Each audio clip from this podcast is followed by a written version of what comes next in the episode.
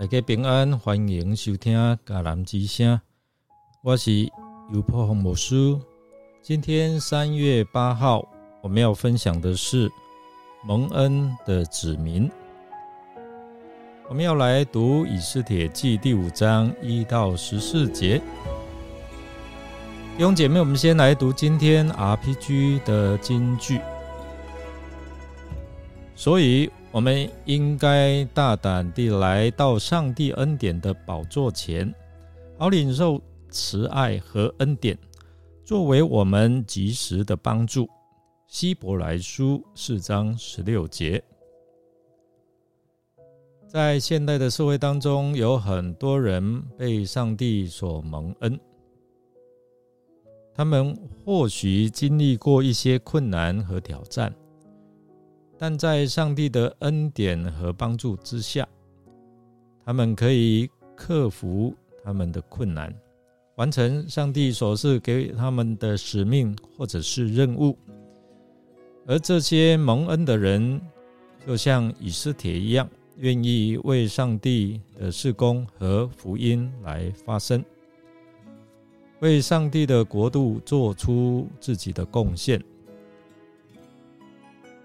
例如像甘利克这样的人，他是一位来自英国的基督教牧师，也是启发课程的创办人。这个课程叫做 Alpha Course。他在年轻的时候曾经遭遇过忧郁症和迷失自我的困境，但是在上帝的带领之下，他找到了信仰的力量和希望。成为了一名传道人和灵性的导师，透过 Alpha Course 这个启发课程来帮助许多人找回信仰的方向和意义。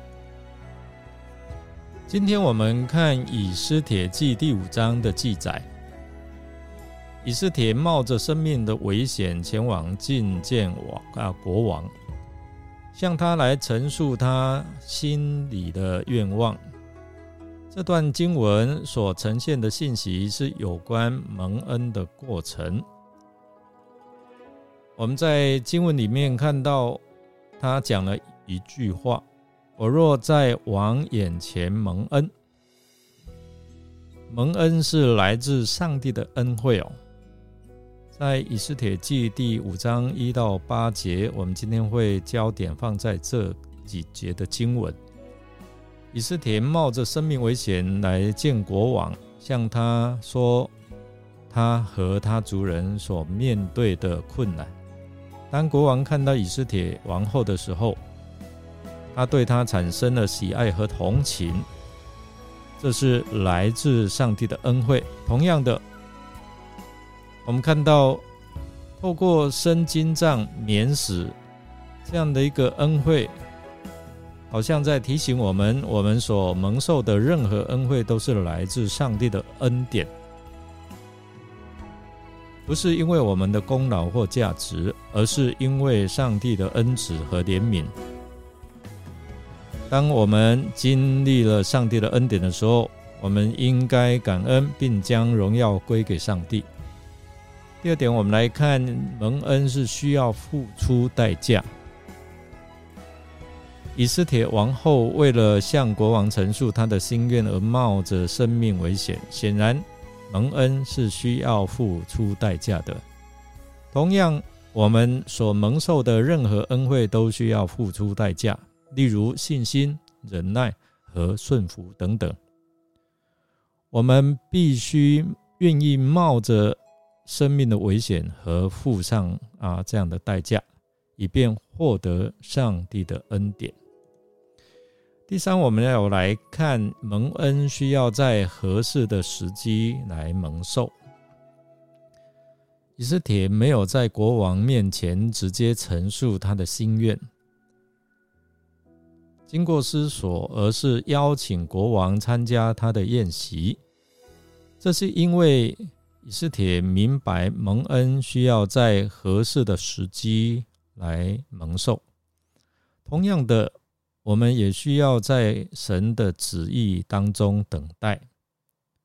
有时候我们期待我们所定自己的日子能够成就，但是透过这样的过程，我们知道我们需要在上帝的引导、等待、谦卑来接受他的安排，等待合适的时机，蒙受他的恩典。在整个过程当中，我们才能够看到比较保险、比较完整哦，不会半路杀出程咬金。有时候，上帝会等到适当的时机来试下他的恩典，成就他所要给我们的美好事物。因此呢，我们需要谨慎等待，并相信上帝的时机是完美的，是合适的。总之，我们看到以斯帖冒着生命危险向国王来诉说他们所面对的困难。透过这个故事，向我们展现了蒙恩的真正含义。蒙恩是来自上帝的恩典，是需要付出代价，并且弟兄姐妹，我们要等待合适的时机才能够得着。我们应该学习向上帝祈求，并为所蒙受的恩惠来感恩。同时，我们也应该准备好付出代价，可能是你的代祷、你的等待。可能有时候我们带领人要信主，是要付出金钱、爱心、耐心，并且在上帝的时间和方式的。